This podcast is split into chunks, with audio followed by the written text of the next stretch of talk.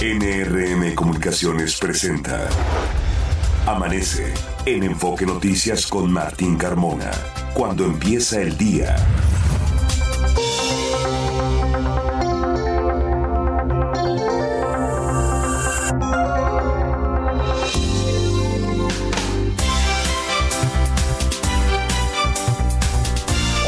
¿Qué tal? Muy buenos días, me da mucho gusto saludarlo. Ya son las 6 de la mañana con dos minutos de este martes 26 de diciembre. Les saludo, soy Martín Carmona y a nombre de todo el equipo que hace posible Amanece en Enfoque Noticias, le doy la más cordial bienvenida y le agradezco la sintonía. Estamos transmitiendo ya a través de Radio Mila M, Estéreo 100 FM y en enfoquenoticias.com.mx. Usted ahí puede escucharnos y ampliar los contenidos de la información. Es el día 360. Restan cinco días para que se termine este venturoso y a la vez exitoso 2023 y estamos eh, iniciando, o laboralmente hablando, ¿no? Laboralmente hablando, estamos iniciando la semana número 52, aun cuando ayer lunes 25 de diciembre fue feriado para todos y bueno, pues hoy reactivamos las actividades eh, de manera formal. Deseamos que haya tenido usted una excelente noche de Navidad, que haya tenido celebraciones eh, muy exitosas con su familia, que haya pasado una excelente cena de Nochebuena y por supuesto a prepararnos ahora para lo que viene en la festividad del Año Nuevo. Deseamos, reitero, que sea también un exitoso, venturoso y todo lo que termine en algo positivo para usted en el 2024. Eh, la puesta del sol será hoy a las 6 de la tarde con 7 minutos. Fabiola Reza, muy buenos días. Muy buenos días, Martín. Auditorio de Amanece en Enfoque Noticias. Feliz martes, son las 6 de la mañana con 3 minutos. La temperatura promedio en la Ciudad de México es de 9 grados con sensación térmica de 8 en el poniente de la capital del país. Se espera una temperatura máxima para esta tarde de 18 a 20 grados. Es el pronóstico meteorológico para este martes, Martín. Alerta activada en varias alcaldías, eh, Fabiola, justamente por este tema de las bajas temperaturas, ya en lo que es la temporada de invierno, presentándose en Alcaldía Álvaro Obregón. Por lo pronto es una de las que eh, justamente ayer nos informaba la Secretaría de Gestión que se preveían temperaturas entre 4 y 6 grados centígrados en esta madrugada y mañana. Así es, Martín. Hay alerta amarilla por bajas temperaturas en las primeras horas de este martes. Eh, bien lo comentas, Álvaro Obregón, también en Coajimalpa, en Magdalena Contreras, en Milpa Alta, en Tlalpan y en Xochimilco. Abríguese muy bien, hay que evitar cambios bruscos de temperatura. En esta temporada es recomendable ingerir abundante agua, frutas y verduras con vitamina C. Y si usted presenta algún malestar relacionado con la salud y con estas enfermedades características de la temporada, acuda a su médico, no se automedique, utilice cubrebocas, por favor. Esa es una de las recomendaciones o varias recomendaciones que nos hace justamente la autoridad para poder pasar este periodo de fríos, esta temporada de invierno, sin mayores problemas a la salud. Así es que tómelo en cuenta. Vamos a este resumen de noticias que hemos preparado en esta mañana de martes y comenzamos informándole que 52 conductores pasaron la Nochebuena y la Navidad en el Torito por no superar la prueba del alcoholímetro. Suman en total 1.349 automovilistas remitidos en lo que va de la aplicación del programa Conduce sin alcohol, jornadas decembrinas aquí en la Ciudad de México. La Comisión Ambiental de la Megalópolis aclaró que ayer por la mañana se registraron incrementos extraordinarios de partículas PM10 en la estación Villa de las Flores, en Coacalco. Sin embargo, debido a las fuertes rachas de viento registradas en el Valle de México, no se activó ninguna contingencia ambiental atmosférica. La autoridad exhorta a la población a continuar evitando la quema de fogatas y pirotecnia en los festejos de Año Nuevo. Una explosión por acumulación de gas LP en un inmueble de la calle Providencia, ya en la colonia del Valle, dejó un saldo de una adulta mayor muerta y seis personas heridas. Al menos 82 viviendas aledañas sufrieron daños por esta explosión. Fueron secuestrados cuatro empleados de una bodega de pollo en Toluca, Estado de México, luego de que el dueño del lugar se negó a pagar derecho de piso a un grupo criminal. Por estos hechos fue detenido un sujeto identificado como Santiago Ramón N., presunto integrante de la familia michoacana.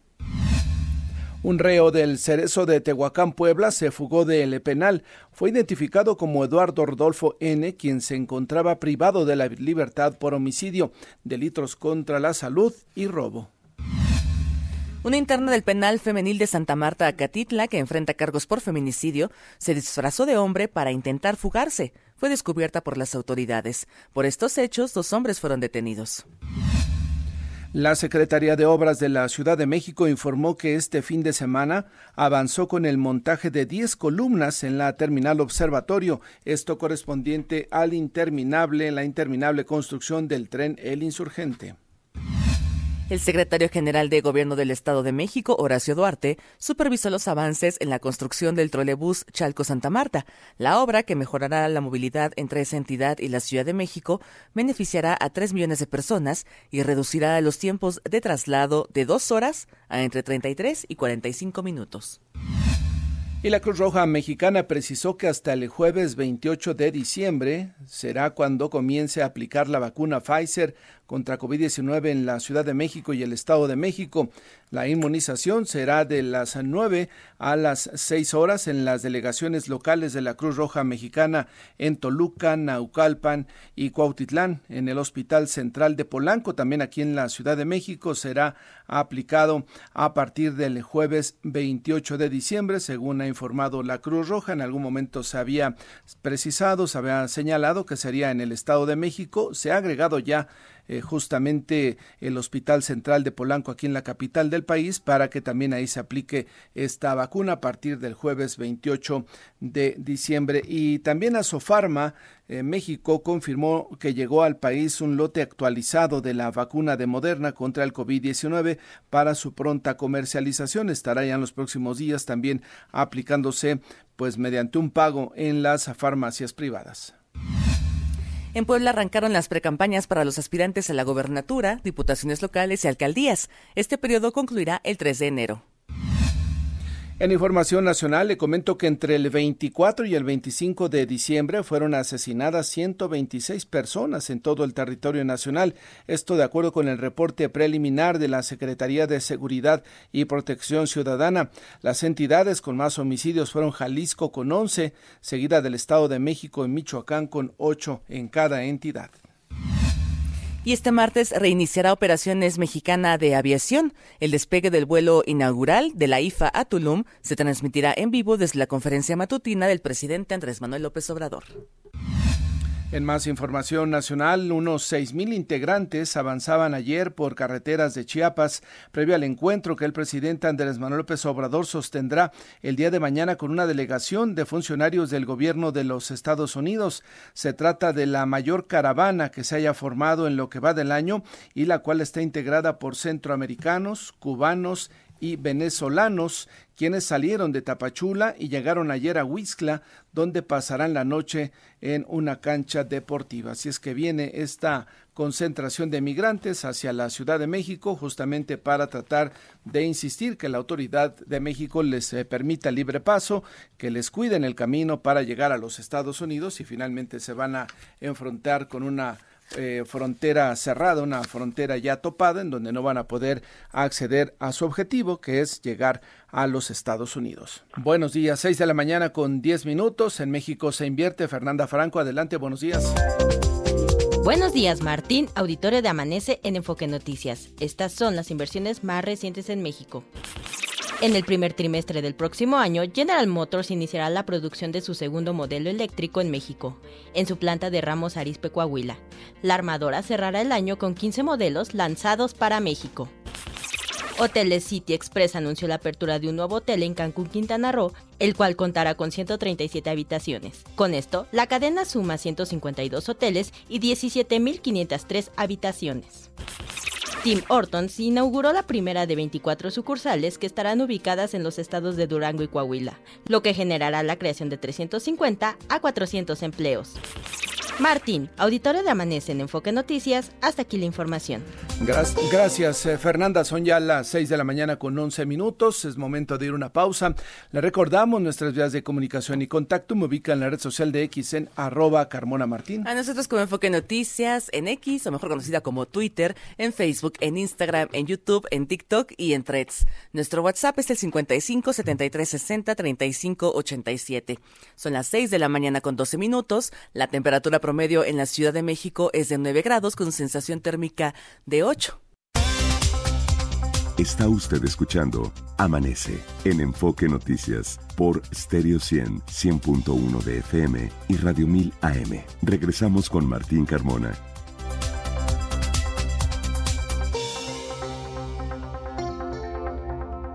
Son ya las 6 de la mañana con 16 minutos. Continuamos con más información. Ya le comentamos que justamente hoy Mexicana de Aviación iniciará el vuelo, ¿no? Con dos aviones y a eso se le puede llamar el arranque de una aerolínea. No se pues puede explicar que una aerolínea que pretende dar un servicio a los mexicanos de manera eficiente y hasta económica, pues con dos aviones pueda hacer algo, ¿no? Es eh, anuncios de pues de hace el presidente López Obrador, ni siquiera él va a ir a la inauguración.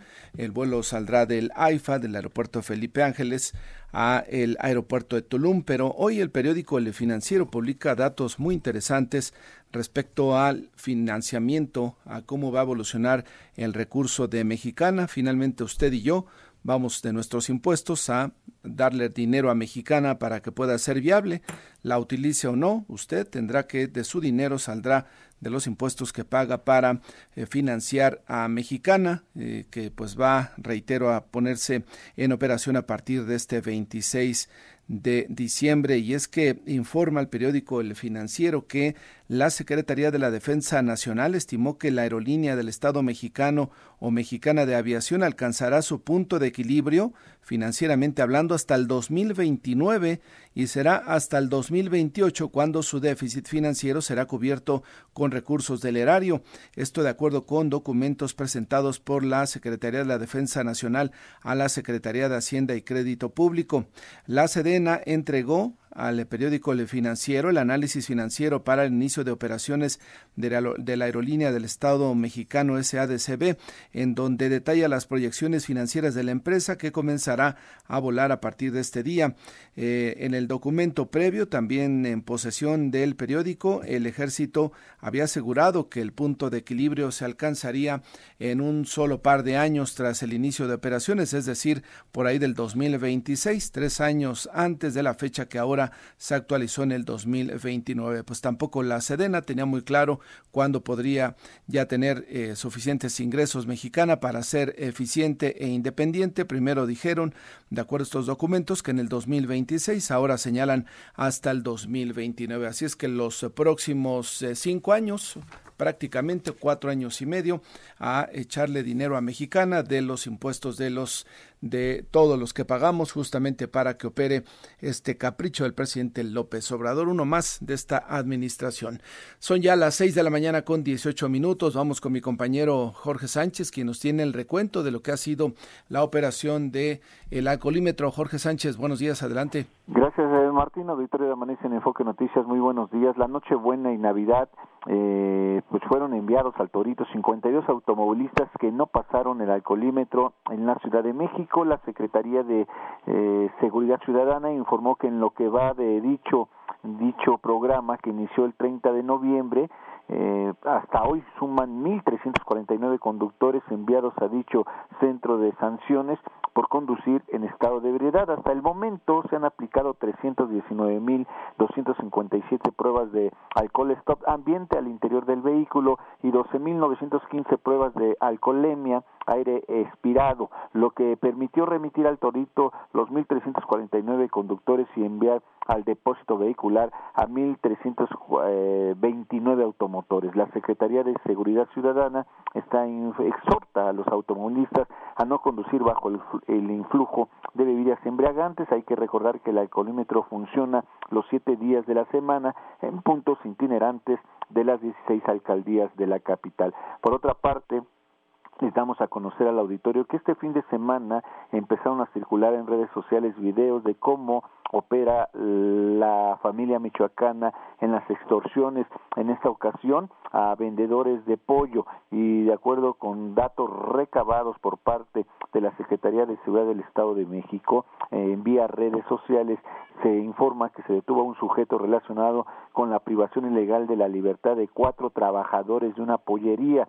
Sin embargo, las autoridades mexiquenses detuvieron al implicado por el presunto delito de extorsión a comerciantes. De acuerdo con los datos, pues de la policía el detenido del que no se revela su nombre, presuntamente habría participado activamente en el secuestro de cuatro personas que eh, en video difundido a través de redes sociales se aprecia y que se presume son de la familia michoacana. También les damos a conocer que detienen en flagrancia a cuatro integrantes de la banda, de una banda dedicada al robo de vehículos aquí en la Ciudad de México. Esto resultado de un cerco virtual. Tres hombres y una mujer en posesión de un arma de fuego corta, responsables de robar una camioneta, fueron detenidos por elementos de la policía en, en la alcaldía Gustavo Amadero. En las próximas horas se les determinará su situación eh, jurídica. También les damos a conocer que se llevó a cabo un cateo en un narcodomicilio en la alcaldía Gustavo Madero. Hay un detenido en el aseguramiento de droga. Esto en seguimiento a una carpeta de investigación iniciada por la policía, por la Comisión del Delito contra la Salud. Eh, policías de investigación ejecutan el cateo en la colonia panamericana de la alcaldía Gustavo Madero, el cual dio como resultado el aseguramiento de narcótico y la detención de un sujeto. Y, finalmente eh, damos a conocer que condena 80 años de prisión a tres secuestradores que operaban en Jalisco. La Fiscalía General de la República informó que estos sujetos pues fueron detenidos por elementos de la policía eh, de la eh, Policía de Investigación, Fiscalía General de la República, la Guardia Nacional. Se trata de David F., Alma B. y Javier B son responsables del secuestro de una víctima en noviembre del 2018 en Ciudad Guzmán, Jalisco, presuntamente pertenecen al cártel de Jalisco Nueva Generación. Martín, el reporte que les tengo. Oye, Jorge, en el caso de los cuatro secuestrados de este negocio de venta de pollo allá en el Estado de México, no se sabe aún su paradero. Detuvieron a uno de los presuntos implicados, pero no se sabe si ya liberaron a estos cuatro eh, secuestrados. Efectivamente, se desconoce si las víctimas eh, ya han sido liberadas, eh, hay que señalar que estos sujetos presuntamente pertenecen a lo que es la familia michoacana y pues está este detenido. los cuatro trabajadores de la bodega de pollo ubicada en la zona sur de Toluca, pues Estado de México, fueron levantados, como se le conoce, por estos presuntos integrantes de la familia eh, michoacana. El secuestro fue eh, cometido la madrugada del 22 de diciembre pasado cuando cuatro hombres eh, pues ingresaron al local donde pues se estaban almacenando el pollo y los secuestran, se los llevan a bordo de una camioneta. Existen videos en redes sociales y hasta el momento no han aparecido a pesar de estos videos y de lo que suponemos que fue justamente pues un secuestro por el tema de la extorsión, Jorge, en el gobierno del Estado de México dirán que están en calidad de desaparecidos, ¿no? Recordarás el caso del enfrentamiento entre los campesinos e integrantes de la familia michoacana, donde una familia de 10 integrantes está, pues se dijo en su momento, secuestrada por el grupo delictivo, después la gobernadora aclaró que no, que estaban en calidad de desaparecidos porque no había de por medio una exigencia de dinero y bueno, pues ya sabes que van adaptando las palabras y los sucesos eh, de acuerdo a las condiciones de cada quien. Sí, efectivamente existe una alerta Amber por parte de la de las autoridades del gobierno del Estado de México están en calidad de desaparecidos. Hay una carpeta de investigación por parte de las de las eh, de la Fiscalía General de Justicia mexiquense. Esto a petición de lo que son los familiares y se habla por eh, la privación ilegal de la libertad. Hoy va a haber una manifestación en Toluca para pedir eh, justicia por parte de los familiares, a ver en qué depara este caso, donde supuestamente después de la masacre que se llevó a cabo en el Estado de México, pues está el refuerzo de la Guardia Nacional, del Ejército, inclusive de la Marina, para proteger a la ciudadanía, pero pues se dan todavía estos casos de extorsión. Jorge, gracias por la información. Estamos pendientes, Buenos días, desaparecidos o secuestrados. El hecho es que hay un delito de por medio y peligra la vida de estos cuatro trabajadores, justamente que ni deber, sin deberla ni temerla, fueron, se fueron llevados por el grupo delictivo, quien pues está exigiendo dinero a todos los negocios allá en diferentes zonas del Estado de México. Son ya las seis de la mañana con 25 minutos. Más información metropolitana. Noemí Cruz, adelante, buenos días. Martín, auditorio de Amanece en Enfoque Noticias, buenos días. En calles de la alcaldía Gustavo Amadero fueron detenidos tres ciudadanos venezolanos con 17 tarjetas departamentales y bancarias de las que no acreditaron su propiedad.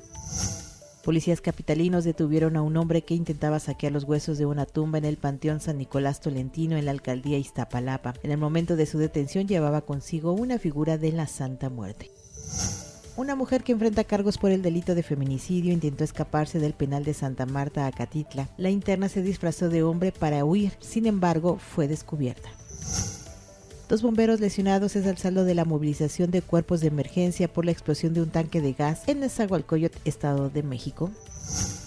En los primeros 10 días del operativo Cometa 2023 en la Ciudad de México, la policía capitalina ha asegurado 235 kilos de pirotecnia. A decir de las autoridades, este operativo tiene como objetivo prevenir la venta y quema de este material y evitar así accidentes.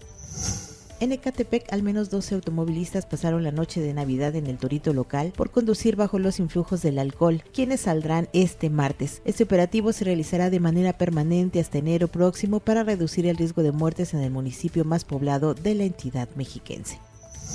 Martín, hasta aquí el enfoque metropolitano. Gracias, Noemí.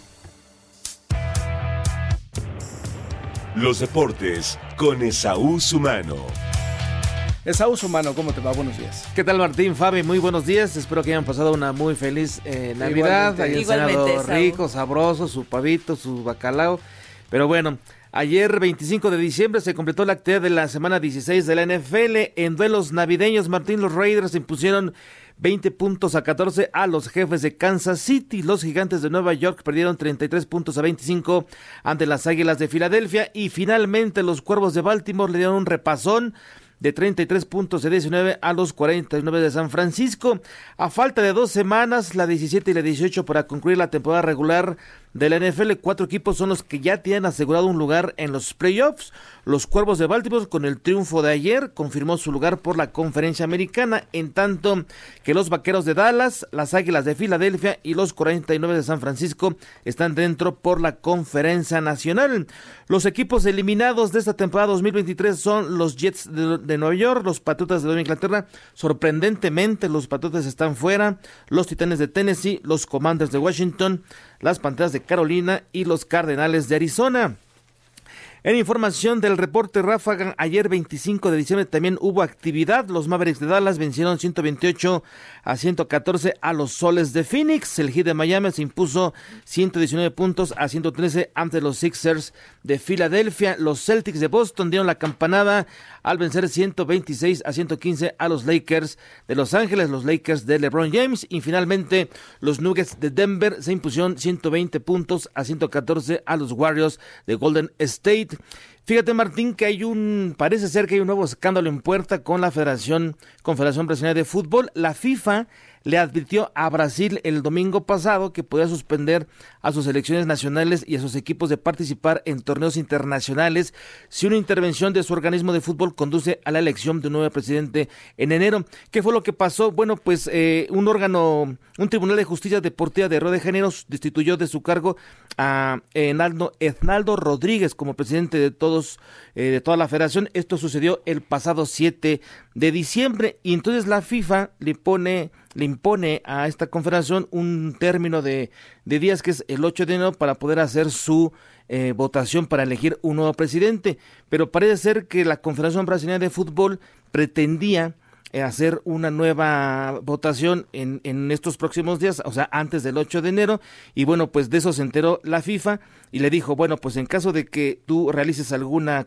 una votación antes del 8 de enero, que es la fecha que yo te puse, podrás quedar fuera de jugar la Copa América 2024, la Copa Libertadores y por ahí si llegara en un momento dado la Copa Sudamericana por mencionar algunos torneos, ¿no? Entonces, esperemos en qué termina esta situación con la Confederación Brasileña de Fútbol, pero la FIFA por lo menos ya le impuso un, un estate quieto a la Confederación. Bueno, si haces alguna votación antes del 8 de enero, podrías quedar suspendido. Yo creo que se lo va a pensar dos veces, ¿no? Pues sí, porque Brasil es, es taquilla, es imán Es para anfitrión, todos los- además, bueno, no anfitrión, pero es de los que deben de participar justamente en esta copa, no es de los grandes rivales que se enfrentan, a las cuales se enfrentan equipos como México, ¿no? Siempre un enfrentamiento Brasil-México es bastante atractivo en la taquilla también, por supuesto. Así es, y el tema es de que, bueno, pues la, la FIFA decía que las votaciones para que llegara Hernando Rodríguez habían estado eh, irregulares, ¿no? Entonces lo destituyó y le dijo, bueno, pues hasta el 8 de enero tienes el permiso para realizar una nueva votación. Por ahí la conferencia dijo, bueno, pues me voy a adelantar para hacer eh, algunos movimientos. Se enteró la FIFA y, bueno, pues esa es, eh, la orden que, que le dictaminó Martín. Muy bien. Oye, Saúl, eh, hoy ya lo hablarás más adelante con detalle. Es tradicional que la Liga Inglesa de Fútbol eh, inicia actividades o juega después del día de Navidad, es decir, hoy 26 de diciembre. Se tiene previsto una gran cantidad de partidos a partir de justamente hoy martes y durante los próximos dos días en una tradición de los ingleses, ¿no? Que es después de la Navidad sentarte a ver el fútbol, acudir a los estadios que a ellos tanto les agrada y esto habla de la gran em, es, es, como cuando los norteamericanos también ven los tazones después de Año Nuevo, ¿no? totalmente de acuerdo. Y fíjate que de hecho ayer estábamos viendo eh, partidos de la NFL, los partidos de NBA y comentábamos con algunos compañeros, bueno, pues la gente, no, no importa que sea Navidad, ¿no? O sea, la gente acude a los estadios, a las arenas, eh, parece ser que es más importante para los gringos el tema de el Día de Acción de Gracias que la propia Navidad, ¿no? Porque cuando también ya en Acción de Gracias hay partido de americano. Definitivamente, entonces pues sí estaremos pendientes de todo lo que pase con los partidos después de Navidad eh, en la Premier League, mi querido Martín. Hoy se antoja, por ejemplo, el del Manchester United con contra el Aston Villa, eh, justamente por la mala racha que trae el Manchester United, que ya los pone pues... Eh, en, predicamento ya. y se extraña aquellas grandes estrellas de los Diablos Rojos de Inglaterra. Bueno, pues a Saúl, estamos atentos a más Muchísimas gracias, señor Martín. Que te vaya muy bien. Buenos días. Seis de la mañana con 32 minutos. Vamos a una pausa. Regresamos. Está usted escuchando Amanece en Enfoque Noticias por Stereo 100, 100.1 de FM y Radio 1000 AM. Regresamos con Martín Carmona son ya las 6 de la mañana con 36 minutos. Mucho llamó la atención aquí en la Ciudad de México cuando em, pues personalidades de la oposición ganaron varias alcaldías en el pasado proceso electoral y con esto gobernaban pues la mitad de las alcaldías en la Ciudad de México con un duro golpe a Morena en su momento, pero desafortunadamente muchos de ellos han dejado pues mucho que desear en cuanto a la eficiencia de su trabajo, lo cual pues hace pensar que en algún momento pues esas alcaldías van a regresar a poder de Morena dado el peor trabajo o el mal trabajo que han hecho los alcaldes, los nuevos alcaldes, ¿no? Eh, y uno de ellos que pues ya prácticamente está por salir es Adrián Rubalcaba, que dejó el PRI, ahora se fue a Morena y justamente pues no es que haya hecho un gran trabajo, sino que pues tiene prácticamente copado todo lo que tiene que ver con esa eh, alcaldía y de Coajimalpa principalmente y muchos habló también de él, ¿no? De cómo hace ya lo que quiere, pues trabaja cuando quiere, y estuvo en un evento de el pasado la pasada la semana pasada donde estuvo Claudia Sheinbaum y Clara Brugada aspirantes a la Ciudad de México y al gobierno federal respectivamente en horario de trabajo. No le no le importó él estuvo ahí echando porras arengando pues en un horario de trabajo totalmente pues lo que indica que no les importa no lo que diga la gente no les importa lo que la gente opine Simplemente ellos hacen prácticamente lo que quieren. Y otro caso es el de la alcaldesa de eh, Cuauhtémoc, Sandra Cuevas, ustedes recordarán, aquí le dimos puntual seguimiento, en donde había prometido que el pasado 9 de diciembre no habría ningún bache en la alcaldía Cuauhtémoc de las zonas que a ella le corresponden. Eso fue, esa fue la promesa que hizo. recorrimos justamente con nuestros compañeros reporteros varias zonas de la alcaldía de Cuauhtémoc y confirmaron que efectivamente pues la problemática sigue, ¿no? Las calles de la alcaldía Cuauhtémoc llenas de baches por todos lados. Y bueno, pues eh, mi compañero Juan Enrique Velázquez, que le dio seguimiento puntual a este tema, fue y le preguntó, y escucha usted lo que dice ahora la alcaldesa, ya pone otra fecha para ahora sí, dice, vamos a terminar con los baches en la alcaldía Cuauhtémoc. Juan, adelante, buenos días. ¿Qué tal? Saludos amigos de Enfoque Noticias. Luego de que pasó el 9 de diciembre y no se cumplió la promesa de erradicar todos los baches de las 33 colonias que conforman la alcaldía Cuauhtémoc, la titular de la demarcación refrendó su compromiso e informó que a más tardar en marzo se cumplirá el objetivo planteado de cero baches. Sandra Cuevas Nieves dijo que por lo pronto ya se entregaron sin baches las colonias Guerrero, Buenavista, Vista Alegre y Santa María la Ribera, entre otras. Precisó que entre enero y febrero se trabajará en las colonias Condesa, Roma Sur, Roma Norte e Hipódromo y se entregarán totalmente reencarpetadas. Señaló que hay avances importantes, pero no mencionó porcentajes y explicó por qué se han atrasado las labores de cero baches. A veces ustedes ven un hoyito que se empieza a hundir, a hundir, a hundir. Cuando se empieza a hundir es porque el albañal está dañado. Y entonces ya no solamente tenemos que reencarpetar, tenemos que cambiar toda la tubería y después arreglar la carpeta asfáltica. Es doble gasto y eso, y, bueno, y doble tiempo, y eso nos ha llevado tardarnos mucho más tiempo en algunas colonias, que es el caso de la Roma Condesa, de la territorial Roma Condesa, que tiene una tubería ya muy vieja, muy vieja.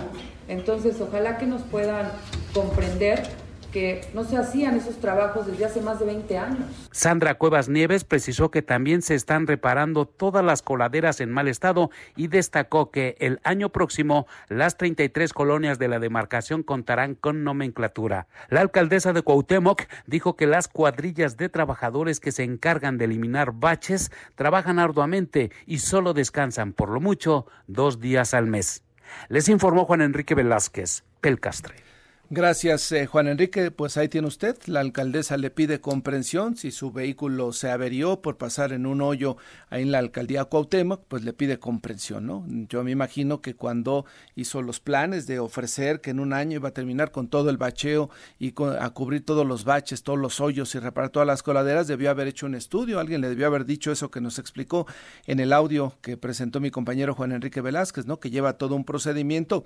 Bueno, pues si lo sabía, ¿por qué salió a decir que un año iba a terminar con eso, ¿no? Y los capitalinos debemos de estar muy atentos a todo eso para la hora de ir a emitir nuestro voto, evaluar si realmente hicieron el trabajo si realmente se comportaron como autoridad, si realmente están eh, cumpliendo con todo lo que ofrecieron en su momento y si nos conviene que repitan o no al frente de la alcaldía. Así es que tómelo en cuenta todo esto que le hemos estado informando a la hora de razonar su voto. Y eso sucede en la Cuauhtémoc. Escuche usted lo que nos comenta ahora mi compañera Fabiola Reza, que sucede en la alcaldía Álvaro Obregón también. Es una denuncia ciudadana que nos hace llegar a nuestro WhatsApp. Escríbanos, es el 55 73 60 35 80 sobre la avenida Vasco de Quiroga, número 1546. Se ubica entre la calle Nicolás Bravo y Callejón de Cebada. Bien lo comentabas, Martín, en la alcaldía Álvaro Obregón se formó un bache que después derivó en una fuga de agua y si no se atiende va a ser un socavón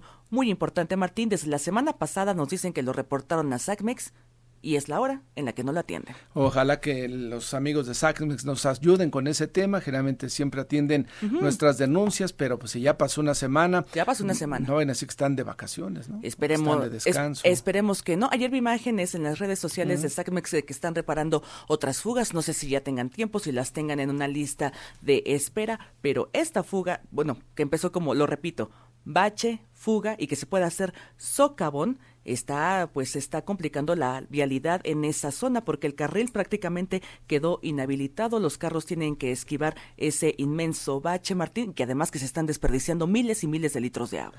Ojalá que lo atiendan y también que nuestros recursos, el dinero de nuestros impuestos lo utilicen para eso, ¿no? Para reparar las calles, para que haya lugares normales donde circular, no les pedimos que, que haya calles de bien pavimentadas con concreto hidráulico, no, lo mínimo que pedimos es una avenida normal para poder circular y que no se desperdicie el agua. Exactamente, que no se desperdicie el agua. Como es una avenida, se podría considerar principal, la avenida Vasco de Quiroga, eh, no sabemos si nos vaya a decir el gobierno capitalino que le corresponden a ellos o la alcaldía Álvaro Obregón que le, le corresponde al gobierno capitalino, a quien sea, pero que se atienda. Que lo reparen, exactamente Bueno, pues son ya las 6 de la mañana con 43 minutos. Vamos a continuar con más información. Mi compañero Sergio Perdomo está en la línea telefónica. Adelante, Sergio, buenos días. Hola, Martín Carmona, un saludo a la audiencia. Hay un partido político que se llama el PRD y está haciendo afiliaciones de manera involuntaria sin el consentimiento del elector.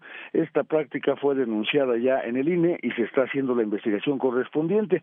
Estas personas buscaban ser capacitadoras electorales para las próximas elecciones y el INE, al cruzar la información para detectar pues cuál es el antecedente de los electores, pues detectó que hay aquí un delito, el PRD los está afiliando de manera involuntaria y ya se está haciendo la investigación. Habló al respecto la presidenta de la Comisión de Quejas y Denuncias, Claudia Zavala, y esto dijo. Aquí tenemos una presentación de diversas quejas, cuatro quejas por parte de ciudadanas y ciudadanos que fueron informados respecto de su posible afiliación a un partido político, al PRD, en el que eh, este, ellos desconocen esa afiliación. Es importante mencionar que uno de los requisitos para hacer eh, CAE, o que son los capacitadores electorales, o supervisor electoral que trabajan de la mano con el INE para esta etapa de eh, invitar a la ciudadanía a integrar las mesas directivas de casilla, pues precisamente uno de los requisitos eh, definido en la temporalidad por la sala superior es que no se encuentren como militantes de los partidos políticos. Bueno, pues en breve el INE hará la sanción pública para el PRD por la afiliación involuntaria y si usted quiere saber si lo han afiliado a algún partido sin su consentimiento puede entrar a la página del INE y ahí va a decir consulta de afiliados por clave y entonces para saber si uno está afiliado a algún partido político basta ingresar la clave del elector y el nombre completo y ahí le dirán cuál es su situación si algún partido político lo ha afiliado sin su consentimiento. Es cuanto Martín. Más vale revisar, ¿no? Sergio, vayas a aparecer afiliado en algún partido de estos que, pues de manera ilegal, irregular, lo están haciendo. Es muy sencillo, Martín, entrando a la página del INE, nada más el nombre, la clave del elector, el apellido paterno, materno y el nombre, y enseguida dice consultar, y ahí le darán el resultado en forma inmediata. ¿Es cuanto, Martín? Gracias, Sergio. Por nada, buenos días. Buenos días y atención, ¿eh? vaya preparando la cartera porque a partir del primero de enero del 2024 entran en vigor incrementos en los impuestos eh, especiales en los famosos IEPS que se aplican a gasolinas, a refrescos y a cigarros en general, bueno, refrescos y bebidas endulzadas. El incremento decretado ya por la Secretaría de Hacienda es de 4.32%. Va a decir el presidente López Obrador que es una actualización de la inflación, pero lo cierto es que cuando usted compre una bebida endulzada a partir del primero de enero, vaya a cargar gasolina, o en algún momento pues se compre cigarros, va a estar pagando más dinero justamente por esos productos. Se explica la Secretaría de Hacienda que conforme al factor de actualización, eh, la cuota por litro aplicable a bebidas de los refrescos que estarán vigentes a partir del primero de enero es de un peso con 57 centavos. En tanto, la cuota por cigarro aplicable a tabaco labrado, que estará vigente a partir del próximo año, será de 0.61 centavos por cada cigarro. Y en el caso de la gasolina de menor a 91 eh, octanos, conocida como verde o magna, será de 6 pesos con 17 centavos y la cuota para la gasolina mayor o igual a 91 octanos como la roja o la premium será de 5 pesos con 21 centavos, en tanto que la cuota para el gas propano será de 9 pesos con 33 centavos, incremento del 4.32% en los eh, precios de estos servicios. Recordará usted que dijeron que lo de las gasolinas era para cuidar el medio ambiente, para establecer políticas públicas que nos permitieran tener un mejor ambiente. Seguimos con los problemas aquí en la Ciudad de México por este tema del medio ambiente que no termina de mejorar, ¿no? Seguimos con la problemática de las emergencias en algunos momentos. Eh, dijeron que el impuesto a las eh, bebidas eh, endulzadas era para establecer una serie de políticas que permitieran a los menores de edad consumir agua potable en las escuelas. Fue un fraude, un fraude literal y el impuesto sigue y absolutamente pues nuestros niños siguen comprando refrescos, siguen pues desafortunadamente aumentando de peso y con con toda la problemática que eso deriva.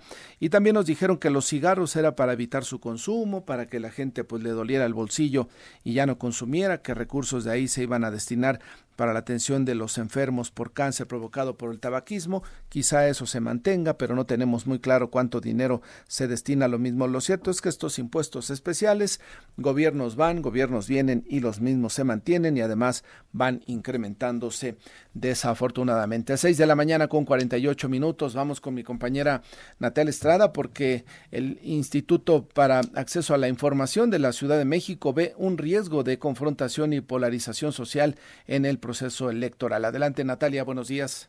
De cara al proceso electoral del próximo año, el Instituto de Transparencia y Acceso a la Información Pública de la Ciudad de México manifestó su preocupación por el papel que pueden jugar las noticias falsas y el uso de la inteligencia artificial, pues actores malintencionados pueden incluso manipular los resultados electorales. En entrevista con Enfoque Noticias, el comisionado Julio César Bonilla señaló que en materia de protección de datos pudiera provocarse un escenario de confrontación y polarización entre la población. Escuchemos. La recopilación de datos personales y la vulnerabilidad de información en línea, particularmente durante elecciones, es particularmente preocupante en materia de privacidad, de autodeterminación informativa y de la dignidad de las personas. Lo hemos visto en otras latitudes con el caso del Cambridge Analytica, el Brexit en el Reino Unido, el plebiscito constitucional en Chile, en fin. Lo que esto provoca finalmente, o que pudiera provocar, es polarización y confrontación. La utilización indebida de las redes sociales a veces puede fomentar la polarización y la confrontación en lugar de generar un diálogo constructivo. Señaló que la posibilidad de que en la Ciudad de México se presente este tipo de escenarios es latente, por ello llamó a la población a buscar fuentes oficiales de información a fin de romper la cadena de aquella que es falsa y que circula por las redes sociales. Que por favor acudan a fuentes oficiales que soliciten información pública de manera directa, que no se dejen influenciar por el ruido online, que tomen decisiones debidamente orientadas a partir de las plataformas que oficialmente están designadas para el caso a través de los institutos políticos, de los tribunales electorales, de los institutos electorales, de las fiscalías electorales. Podemos justos formar, digamos, una barrera impenetrable para justamente evitar que esta encrucijada se convierta en un conflicto global en nuestras elecciones. Detalló que si bien los partidos políticos mantienen un cumplimiento en materia de acceso a la información del 87%, la ciudadanía aún muestra interés en que transparenten el uso de los recursos que se les asignan, así como la metodología en la toma de decisiones. El comisionado se pronunció por crear un mecanismo de coordinación interinstitucional mediante el cual se construya la confianza ciudadana, así como un control democrático que derive en mayor participación de la población en las próximas elecciones. Para Enfoque Noticias, Natalia Estrada.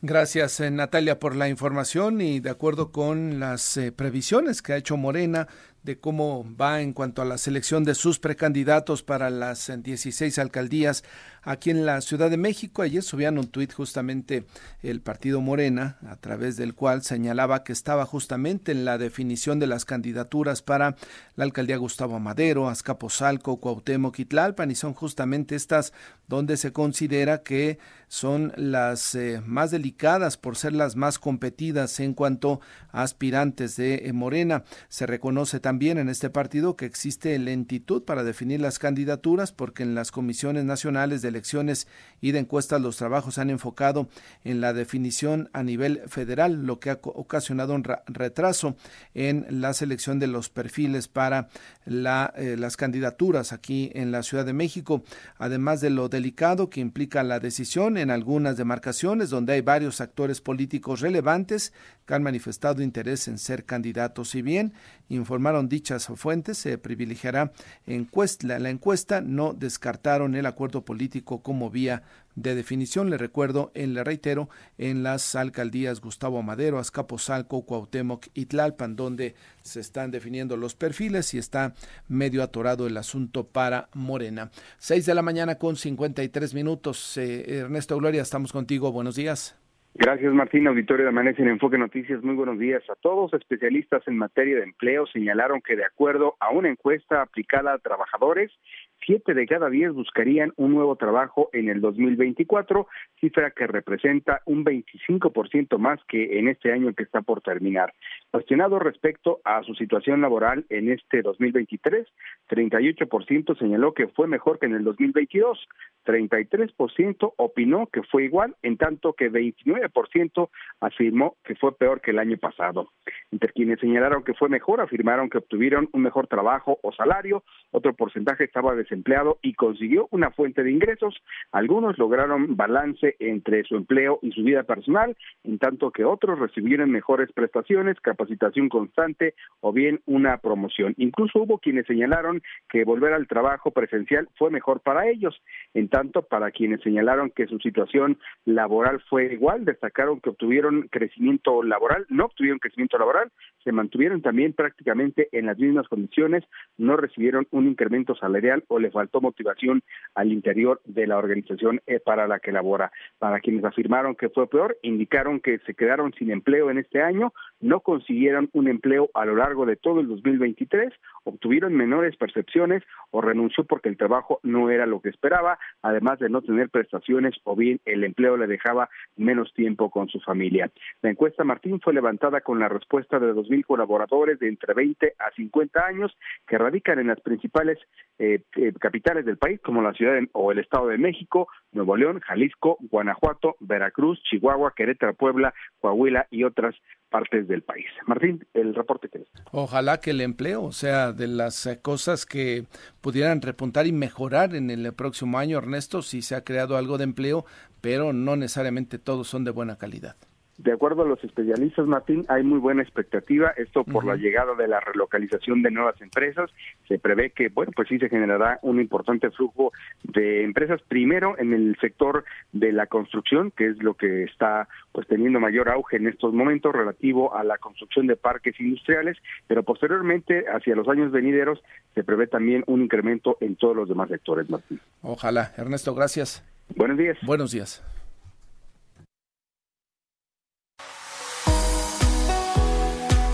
La buena noticia con Josefina Claudia Herrera.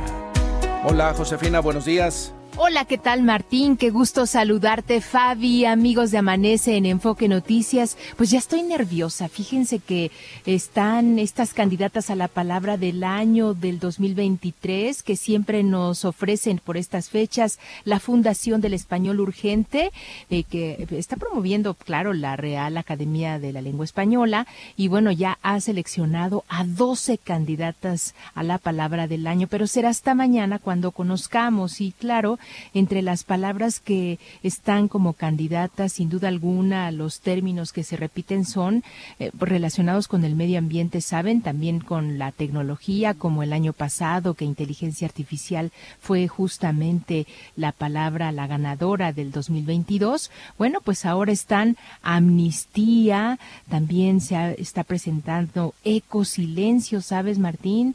está formada a partir del prefijo eco, esta palabra es una alternativa alternativa adecuada al extranjerismo de greenwashing que se ha extendido para referirse al ocultamiento de información sobre el cuidado del medio ambiente. Qué terrible, ¿no?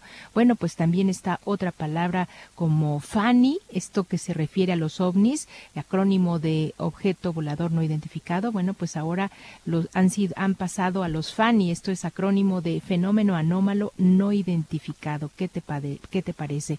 También está fentanilo, guerra, humanitario fentanilo, Exactamente, me sorprende mucho que una de las finalistas a palabra del año, José Auditorio de Enfoque Noticias, sea fentanilo por la crisis que se ha desatado el consumo de esta droga, especialmente en Estados Unidos. Y es que saben, es usa, es lo que más se usa en el año, es la palabra del año, no necesariamente eh, algo positivo, sino ciertamente, pues tiene que ver con la presencia, del uso que se da en los medios de comunicación, en el debate social, en, todo lo que pues vamos dialogando durante durante Mira, y me llama también la atención y creo que pudiera ser por las circunstancias, Fabiola, no sé qué opinas, polarización. Polarización, uno de los términos que más ha resonado a lo largo de este año, relacionado con diferentes cuestiones políticas, sociales, de ideas en redes sociales.